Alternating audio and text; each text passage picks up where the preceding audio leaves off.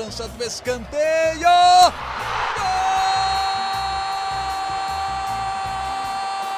Para explodir o Estádio Independência em Belo Horizonte.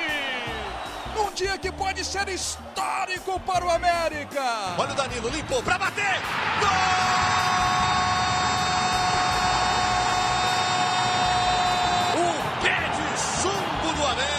Um abraço a você que nos acompanha. Tá chegando o GE América. Eu sou Henrique Fernandes. Vou tocar a bola aqui com a nossa equipe do Grupo Globo para repercutir a semana perfeita do América. Pazes com a vitória, não só na temporada, na quinta já tinha feito as pazes atropelando o Botafogo, como também no Campeonato Brasileiro. Coelhão saiu da zona de rebaixamento, respirou aliviado, melhorou sua performance, venceu os dois jogos, não tomou gol, fez quatro time que vinha há muitos jogos sem fazer gol, tá tranquilo, tá calmo e tá preparado para dar sequência à sua temporada na segunda-feira contra o Internacional lá em Porto Alegre. Bom, vamos começar a trocar ideia aqui com o pessoal. Vou dar primeiro a minha saudação a Jaime Júnior, meu companheiro de várias jornadas. Uh, Coelhão venceu o Botafogo na quinta, e aí a gente já falava aqui no dia seguinte, ó, foi ótimo ter vencido na quinta, foi importante, abriu caminho na Copa do Brasil mas o jogo do brasileiro é praticamente é, é igualmente importante. É um confronto direto com o Goiás, tem que vencer. Pois bem, o América foi lá e venceu também. Seu destaque, Jaime, tudo bem? Um abraço, Henrique, Laurinha, todos que nos acompanham, tudo tranquilo, principalmente para o americano, está tudo mais tranquilo agora depois dos dois bons resultados com vitória, time sem tomar gol e conseguindo passar pelos problemas. Sem o Aloísio, perde o Wellington Paulista durante o jogo machucado, e aí as coisas começam a acontecer para o América, porque o Henrique Almeida entrou no jogo e, para mim, é o cara da partida. É, temos de falar daqui hoje muito de Henrique Almeida, foi fundamental. Passa pelos problemas, o senhor foi muito generoso, tá? Porque contra o Inter tá enrolado aí para escalar o ataque, mas a Laura vai explicar tudo para a gente com muita calma. Laura Rezende, meu abraço para você também. Henrique Almeida saiu do banco, cara, e arrebentou. Acho que foi o diferencial técnico, meteu gol, bola na trave, Tadeu teve que fazer um milagre lá para evitar um outro gol dele. Um herói, dá para dizer... Improvável. Improvável, né? Na noite de, de domingo no Independência. Tudo bem, Laurinha? Salve Henrique, já meus ouvintes do podcast. Com certeza um herói improvável. Eu tenho certeza que a torcida do América, ontem, no domingo, né, quando o Elton Paulista machucou e o, a torcida do América já deve ter botado a mão na cabeça e pensado: ih, hoje não vai ser nosso dia de novo, não tem Aloísio no banco. É, e acabou que o Henrique Almeida entrou, fez o gol, quase fez um golaço, um lance em que ele puxa para dentro e acaba chutando a bola por muito pouco, não entrou, né? Bateu na trave. Acho que o torcedor americano não esperava uma boa partida do Henrique. O Henrique chegou a fazer já algumas partidas excelentes no início da temporada, até contra o Atlético mesmo, foi um cara, Isso. uma peça importante no jogo contra o Atlético, mas depois caiu de rendimento de novo, não, não, não manteve as boas atuações e acabou indo para o banco. Mas acho que o América, o Mancini tem encontrado é, nesse jogo, especificamente no jogo contra o Botafogo no meio de semana, algumas soluções interessantes para sair com resultado positivo. E o Mancini deu a impressão, Jaime, que ele queria repetir o time que ganhou do Botafogo, né? Porque o time jogou muito bem e ele saiu daquele jogo, a Laura estava na coletiva, saiu falando: ah, é um jogo que a gente tem pouca correção e treino para fazer e muito mais recuperação, porque afinal de contas o time ganhou bem. É mostrar para eles onde eles ganharam para que a gente possa fazer nos próximos jogos. Só que ele teve que trocar os dois laterais, né? É, ainda na tarde de domingo, a América divulgou as lesões do Aloísio e do Danilo Avelar, dois problemas musculares. Então ele era obrigado a trocar o lateral esquerdo. O Marlon entraria como entrou. E na direita, o Patrick estava suspenso, terceiro amarelo. O Cáceres entraria como entrou. E acho que o Cáceres jogou bem, o Marlon também fez uma boa atuação. O time como um todo conseguiu produzir bem.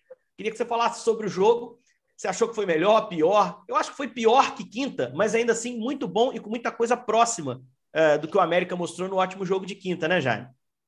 É, porque o, o, o, o Goiás tem um, um, jogador que está numa fase iluminada, que é o Pedro Raul. Ele chegou para essa partida tendo feito cinco dos últimos seis jogos da equipe do Goiás. Ele tem 1,93m de altura, é um centroavante alto e tem boa mobilidade. Ele é um bom jogador, ele está fazendo um bom campeonato brasileiro.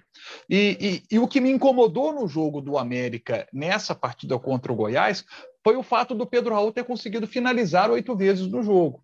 É, um jogador que está num momento como ele, né, você tem que. Não pode deixar a bola chegar para esse cara. E aí você tem o mérito do Goiás ter conseguido fazer a bola chegar para ele, né? O América não conseguiu é, controlar tanto o Pedro Raul, né? Mas o Cavicchioli, nos momentos mais agudos, conseguiu fazer boas defesas. O América conseguiu não sofrer gols, mas o Pedro Raul, a bola chegou para ele. Esse é um ponto que que para mim a gente tem que destacar. É, mas o, os outros pontos do jogo. Né? Oito finalizações do Pedro Raul hein, no jogo, hein, em Jair. Oito. Aliás, um jogo meio malucão, aqui. né, cara? Um jogo meio é. malucão. É, 20 a 19 em finalizações para o América. É. Num jogo que tinha ali dois times que não são dois dos times mais ofensivos do campeonato, né? Isso fugiu um pouco do que eu, particularmente, esperava do jogo, né? E, e não foram aquelas chances assim claríssimas, aquelas coisas assim para a gente dizer assim, olha, Cavicchioli e o Tadeu fizeram defesas monstruosas durante o jogo. Foram 20 a 19 em finalizações, como você citou, né? mas não teve assim aquele tantas chances extraordinariamente claras perdidas pelos dois times. Mas a bola chegou no Pedro Raul, é, esse é um problema. Mas chegou para o Henrique Almeida também. E o Henrique Almeida é, consegue fazer. O Tadeu, o Tadeu faz uma defesa no lance do Henrique Almeida. Ô, gente, é para o Henrique Almeida ter feito o, o hat-trick. Era para ter metido três gols nesse jogo. Só que o, o, a bola que, que, o Tadeu pega dele, o Tadeu foi muito bem para aquela bola. E a bola que ele mete na trave, ela foge um pouquinho dele. Então ele tem que esticar mais o pé e aí pega muito embaixo da bola, ela vai na trave. Se ela não foge tanto, ele tinha guardado aquela também. Então, é, assim, são, são detalhes do jogo, né? Que mostram esse 1 a 0 de um jogo que poderia ter tido, ter tido mais gols. É, agora, como foi importante o América ter vencido, porque aquela confiança passada no jogo contra o Botafogo, ela precisava ser reafirmada nessa partida. É confiança para os jogadores, para o torcedor que vai para o campo, né? Porque aí, no, num próximo jogo do América, o torcedor já, já tem mais paciência com, com os jogadores. É natural que o torcedor fique mais impaciente com o time que estava na zona de rebaixamento, mas que tinha vencido muito bem o Botafogo. Então você começa a ganhar crédito com a torcida quando vence muito bem o Botafogo, mas cai tudo por terra se não consegue resultado contra o Goiás. E foi um jogo nervoso, porque o jogo estava meio malucão, como você citou, e, e ter vencido essa partida, assim, puxa, fundamental para o Coelhão, um grande resultado, porque o Goiás é o time que que conseguiu bons resultados já nessa, nessa temporada, apesar né, de ser o é. time que hoje está na zona de rebaixamento, mas já conseguiu resultados interessantes, é um time enjoado. É, enjoado, o jogo duro, né, né, Laura? Porque esse Goiás do Jair, ele até tem algumas derrotas na temporada já sob o comando do Jair, mas nenhuma por dois gols de diferença, né? Os caras dão luta quase sempre, né? E o Mancini o... falou isso na coletiva é, dele logo depois é contra o Botafogo, né, Henrique? Ele sabia do jogo, ele elogiou o Jair, como que o Goiás vinha jogando né, no Brasileirão, e, e sabia que ia ser um jogo difícil, né? O Goiás tem vendido caro suas derrotas. Mas a vitória tirou a América da zona de rebaixamento e o Goiás acabou entrando na zona de rebaixamento, graças ao gol do Curitiba já no finalzinho, com o empate Curitiba e Fortaleza, que era o que estava prevalecendo até o fim o, o Coxa estava ficando com a zona de rebaixamento, né? Mas aí sai o segundo gol do, do Curitiba, até dramático, e o Coxa empurra o Goiás. Mas o Goiás saiu de campo contra o América ainda na dependência desse último resultado. O Henrique sai da zona de rebaixamento, mas ainda não se distancia tanto, né? Um ponto é, só de diferença. Sim, mas, mas agora ele, ele entrou no bolão, né? né? Agora é, ele entrou no bolão dos 18 pontos ali, né? É, é bem é, é verdade. É muita gente com 18 é, Um ou dois times desses que estão com 18 vai se desgarrar nessa segunda-feira, porque tem um Botafogo e Bragantino. Os dois têm 18 hoje. Então, podem ser os dois chegando a 19 com empate ou o vencedor se desgarrando.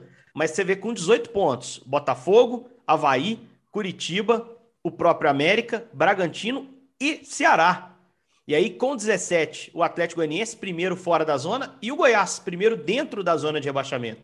Então, o América é, entrou no bolo de novo, assim, ficou numa situação é, mais de, de, disputa, de poder subir ou descer, precisa seguir pontuando. Próxima partida contra o Inter. Só alguns, algumas notas individuais do América sobre essa partida de, de domingo.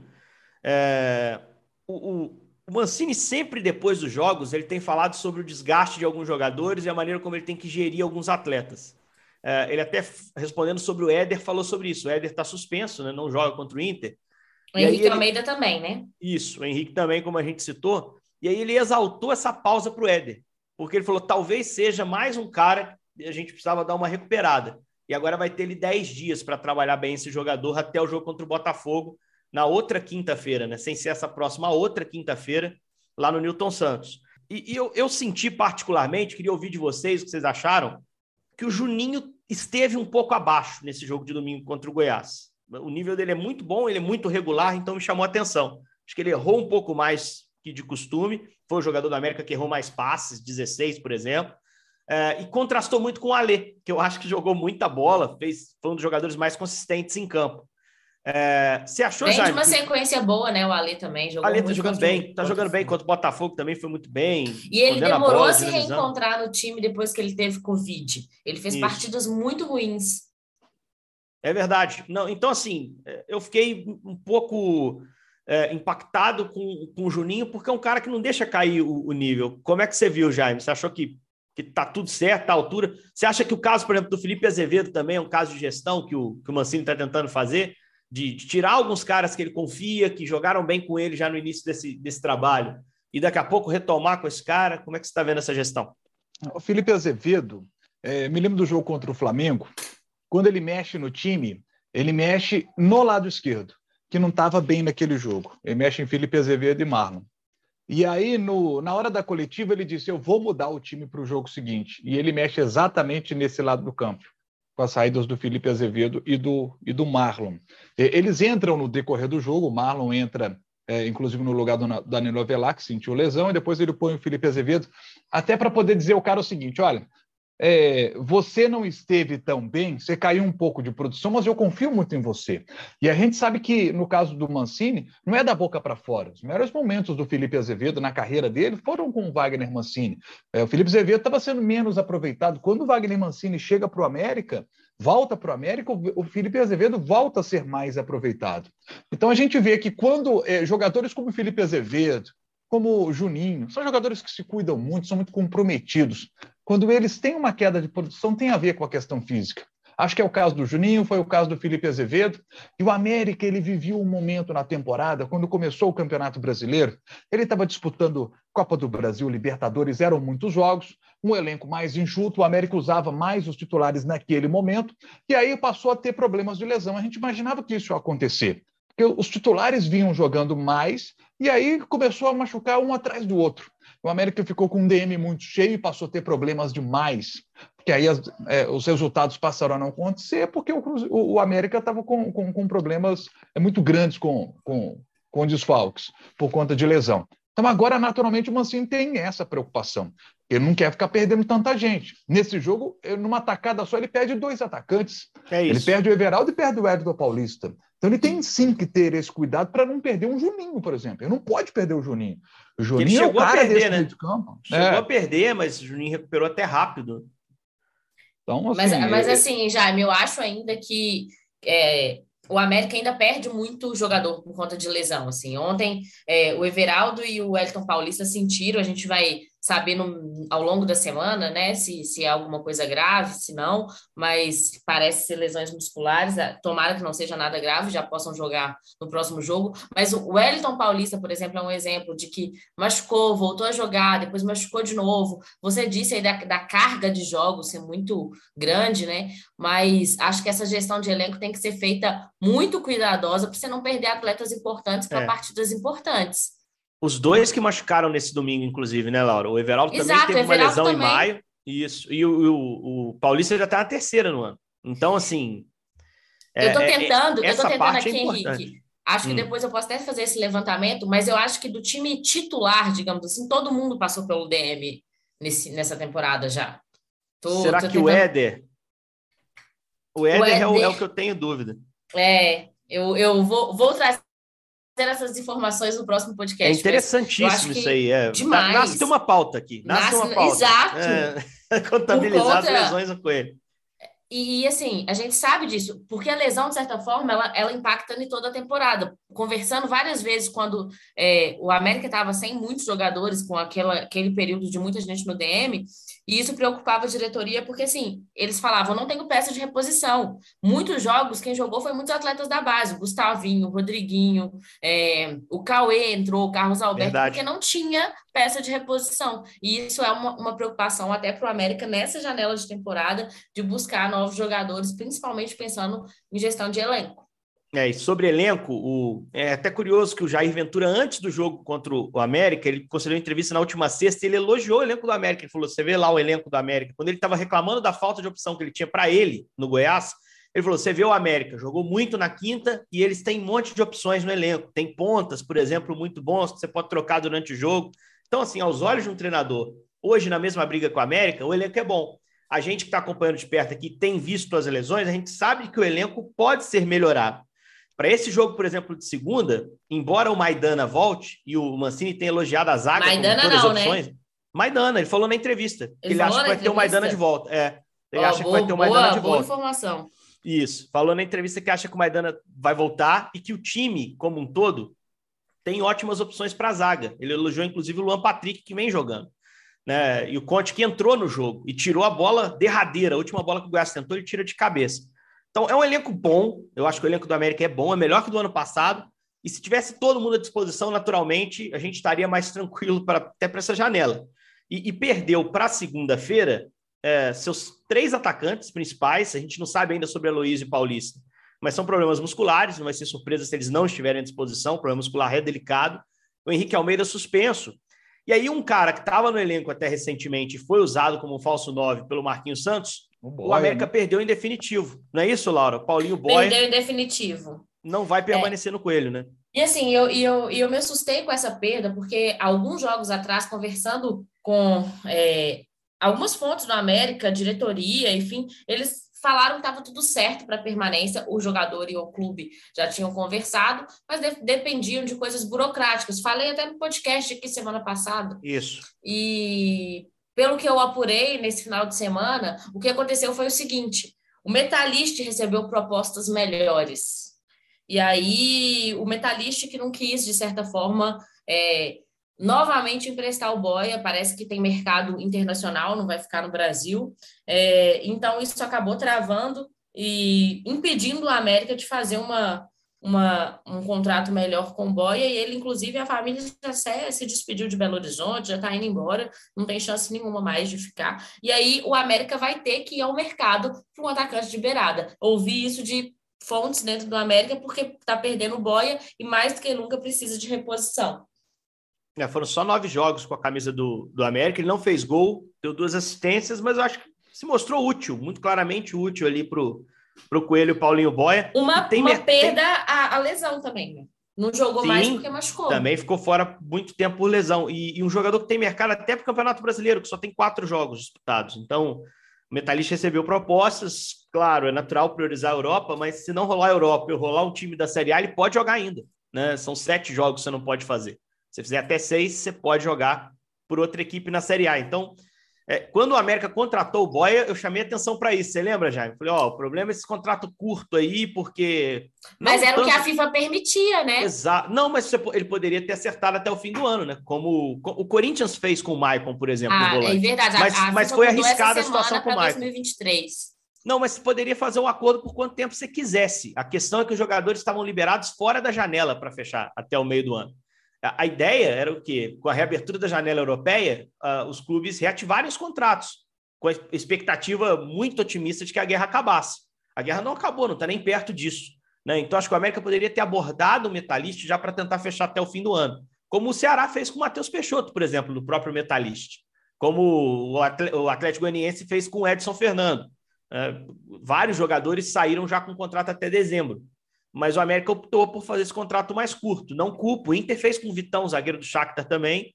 Né? Por outro lado, com o Alan Patrick, o Inter fez até dezembro. Então, assim, era uma questão de negociação. Agora, infelizmente, perde a peça, mas é- é- é- dá para repor também. Não é um- uma tragédia, não. O Paulinho sequer era titular do time. Então, vamos ver como o América vai trabalhar no mercado. A Laura vai trabalhar tanto quanto, porque está sempre ligada nas coisas do Coelho. Então, abrindo essa janela aí, Laurinha, você tem total prioridade sempre a cada podcast, tá certo?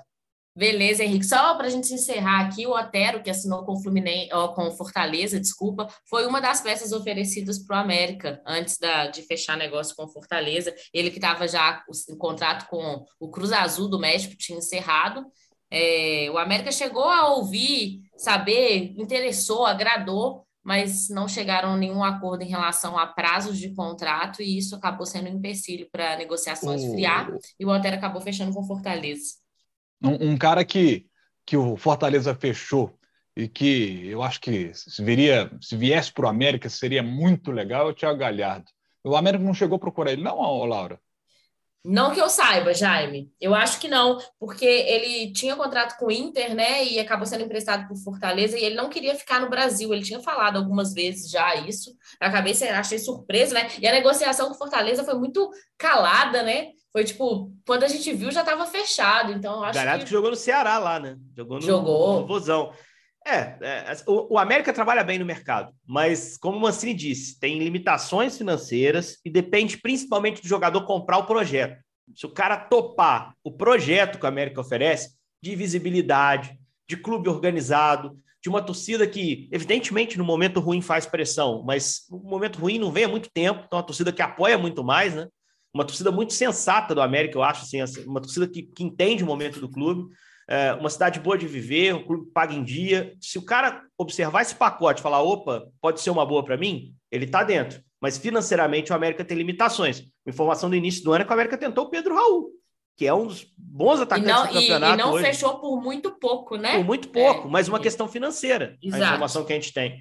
Porque o América é pé no chão, cara, e não abre mão disso. Você pode discutir se deveria investir um pouco mais ou um pouco menos, mas são, é uma decisão que cabe à diretoria, e eu confio muito no trabalho dessa diretoria. Acho que o América não chegou até aqui a viver o seu melhor momento na história, para mim, que é o que está acontecendo, com decisões ruins, com abordagens ruins de mercado.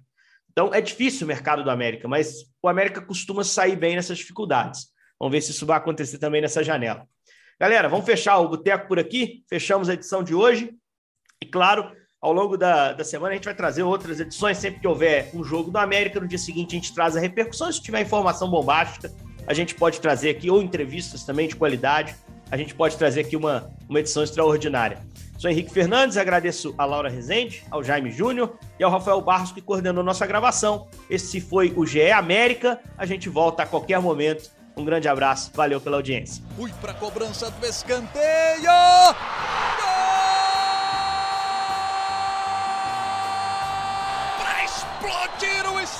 Independência em Belo Horizonte num dia que pode ser histórico para o América. Olha o Danilo, limpou para bater.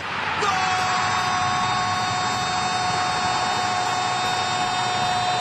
O pé de chumbo do América. Becão! O Coelho está entre os quatro melhores do Brasil.